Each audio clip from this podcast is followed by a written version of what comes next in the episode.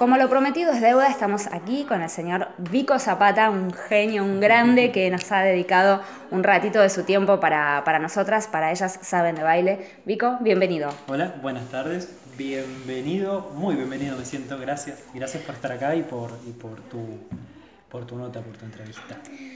Gracias a vos y así, chiquitito, hacenos un pequeño, breve resumen de cómo empezaste vos a bailar.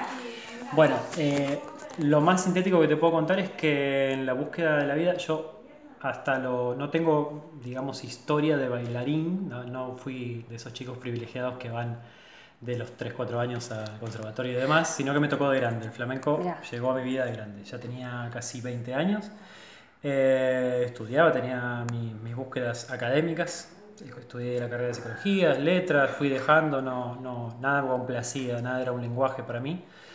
Hasta que sin saberlo se me topó el flamenco, eh, crucé por un estudio donde estaban dando clases en Capital Federal, entré, lo vi y no podía creer que, viví los años que había vivido sin experimentar esa sensación. Qué loco, tan fuerte fue. Sí.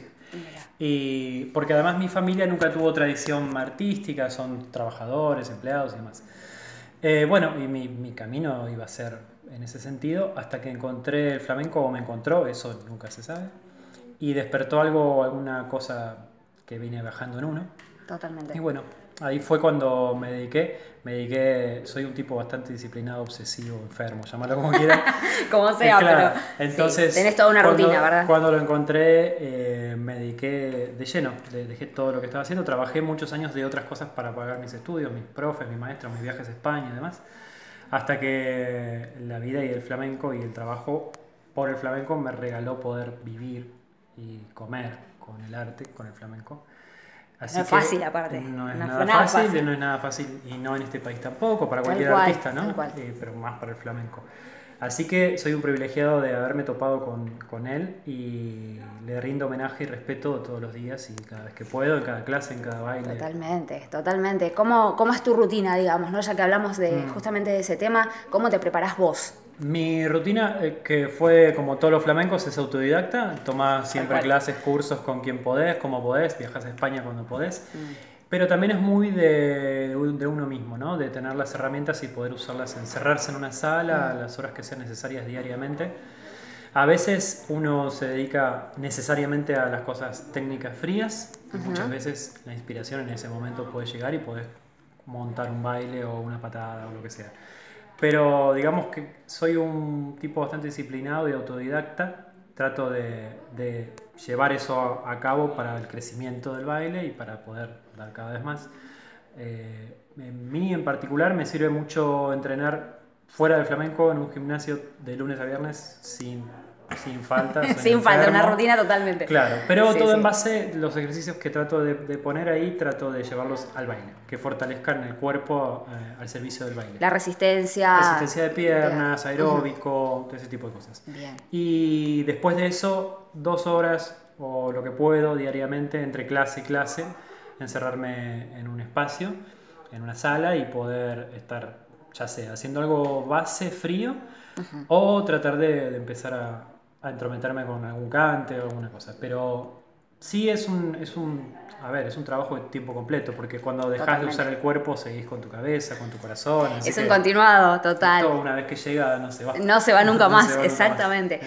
¿Qué dijo tu familia cuando vos dijiste, voy a dedicarme al baile, voy a hacer esto? Mira, no se entendió mucho. Pero, pero como también eh, siempre fui un tipo bastante consistente en las decisiones. Yo de muy chico me manejé solo, trabajé solo, de chico. Así que de los 12, 13 años yo tenía mi vida independiente lo más que podía, buscando mi trabajo, mis cosas y mis estudios. Entonces, cuando me dediqué a esto, mis padres son bastante, eran bastante grandes en ese momento y era un poco, bueno, eh, si lo decidió así, así será. Ya se le pasará. Se dejaron ser. Claro.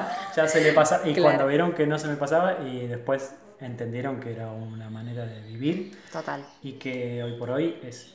Eso también es, es muy bonito tratar de transmitirlo. Trato de hacer eso en cada, en cada ocasión. Mm. Que es un arte súper complejo y todo aquel que se dedica con el respeto y el amor necesario es, es un es un doctorado, es un licenciado, es realmente algo que dedica a la gente que se dedica profesionalmente o que puede llegar a dedicarse profesionalmente, eh, le dedica las mismas horas, los mismos dolores de cabeza, los, mismos sufrimientos. Que si hubieras estudiado una carrera de grado y estuvieras... Exacto, exacto, es lo mismo. Y entonces, de alguna manera, ellos vieron el respeto y la dedicación a eso, con lo cual Dijeron, ya se le pasará. Apoyemos a. Claro, tal cual, tal cual. Contanos tu experiencia con Hernán Piquín. Con Piquín. Bueno, eh, fue. Fue como un flash, ¿no? Fue un flash. Imagino. Fue, una cosa muy, muy bonita. De esos regalos que te da el arte. Total. Eh, el año pasado yo seguía mi, mi, mi, mi vida profesional con el flamenco, mis presentaciones, mis cursos. Tenía programado un viaje a España que lo hice finalmente. Pero en el verano me convoca su director artístico y dice que me cuenta que, bueno, que estuvieron viendo material mío y que ellos tenían que hacer eh, eh, una búsqueda para un reemplazo del bailador que Piquín tenía en su obra, que ah, es español, porque se tenía que, volver por compromisos allá. Bueno, iba a ser un reemplazo momentáneo porque no iba a tardar mucho en, volver. claro. Eh, tuve la, la grata la verdad que fue muy grato para mí conocerlo a él como persona y como artista, un tipo que Hernán me ha abierto a mí las puertas de su espectáculo, de su público y me ha ofrecido la libertad en la hora de componer, la libertad a la hora de, presentarme y de pararme en el escenario. Eh, y cada vez que hablé con él me aportó algo, ya sea a nivel danza, a nivel escénico o a nivel personal. Así que, sinceramente, un tipo que si se quiere, pertenecemos a mundos tan distintos. Exacto. O uno cree que pertenece a mundos tan distintos. Ahí va. Y la verdad que el encuentro con él fue maravilloso y después compartimos. ¿Cuánto tiempo estuviste? Ocho meses de gira por todo el país, un montón, una barbaridad de tiempo, yo nunca pensé, pero, pero bueno, se iba, se iba prolongando. Claro. También se había hecho una linda unión con todo el grupo, con, con, la participación de todos, que eran bailarines de tango, cantantes de tango, Hernán y una bailarina solista excelente. Y a mí me tocó ser parte de esa experiencia, que fue, digamos, con, con, mi, con toda humildad, con mi flamenco como bandera, llevarlo ahí y poder transmitir lo que a mí me había tocado vivir con el flamenco. Así que la respuesta del público fue increíble. Excelente, excelente. Me dio también la posibilidad, eh, eso es también lo que mm. agradezco, ¿no? Eh, la generosidad y la grandeza de permitirte que te disfrute un público que quizás con el flamenco nos costaría mucho más, ¿no? Llegar a un pueblo, no sé, en Santiago del Estero o viajar por todo el país. Eh, que es, maravilloso. transitar, por lo menos por lo pronto, hasta no conseguir cierto grado de visibilidad o de producción para poder llevar el flamenco tan lejos, ¿no? Y que diferentes públicos te, te puedan ver, puedan eh, apreciar tu arte, porque quizá la gente que va a ver flamenco no es la misma que va a ver tango. Por supuesto, eso era, eso era maravilloso. Eh, la gente iba por Hernán, porque Hernán es, un referente. Sí, sí, sí. Iban a verlo a él, pero se encontraban, claro, con un cantante de tango que, que también estaba en la misma Excelente, uno, también, sí. Porque son géneros quizás no tan populares, sí, sí Sí lo, puede, sí lo son en el sentido, a ver, no les resta, no les falta nada ni al, ni al tango ni al flamenco para ser masivos, pero son artes un poquito más restrictivas. Quizás la gente que se acerca es gente que ya o algo entiende o le, o le apasiona porque su abuelo, su padre, ya lo viene, trayendo. que era la anécdota de todas las, las, personas que me paraban a la salida del teatro eh, de, con las funciones de Hernán que era eso, era, recordé con vos tal cosa, pero claro, uno es, a ver, no es por uno, uno está ahí, a mí me tocó, tuve la fortuna de estar ahí, pero cualquier flamenco que se pare en un escenario que pueda ser... Va a recordar lo mismo con esa persona. Le vas a poder transmitir eso porque flamenco es trasciende, nos trasciende a todos. Exacto, te traspasa, exactamente, exactamente. Estamos acá y nos viaja por la sangre, por la herencia, por las generaciones. Lo maravilloso y lo, la fortuna que, que me permitió ver de alguna manera este, el fenómeno masivo de Hernán fue que, el flamenco está en lugares donde vos menos te imaginás, porque, bueno, de alguna manera viene viajando hacia acá hace mucho tiempo también, por, las migraciones y demás, culturalmente. Eh, es un país con una regambre flamenca y, y, española muy fuerte, y eso lo encontrás en cada lugar de Argentina para mí fue muy grato eso, darme cuenta que lo que uno por ahí hace cotidianamente, porque lo eligió para su vida, es también la vida muy, muy, un pedazo muy importante de la vida de muchas personas. Y vos de repente te paraste ahí y hiciste que, esa, ese ser se conmueva y piense en su abuelo, en su infancia, en lo que vivió. Con eso es maravilloso para el artista. Para el artista. Exacto. Entonces, bueno, ¿cómo, ¿cómo, no estar agradecido con esa experiencia? Más allá de, de, todo lo demás que fue también eh, un crecimiento mío, personal. Personal, como. Exactamente. Eh, la verdad que no tengo, no tengo palabras. Antes, antes de lo de Hernán, encima, puedo sumar que me tocó experimentar bailar en el Colón. Eso También, de la misma manera, porque fui convocado a una obra de flamenco, esa obra fue convocada al Colón junto a Miguel Poveda, a Carmona, bueno. Artistas tremendos. que fue una experiencia increíble no puedo dejar de estar agradecido cada día de mi vida al flamenco, que me dio todo eso. Exacto, o sea que venís de un año tremendo, fuertísimo, maravilloso.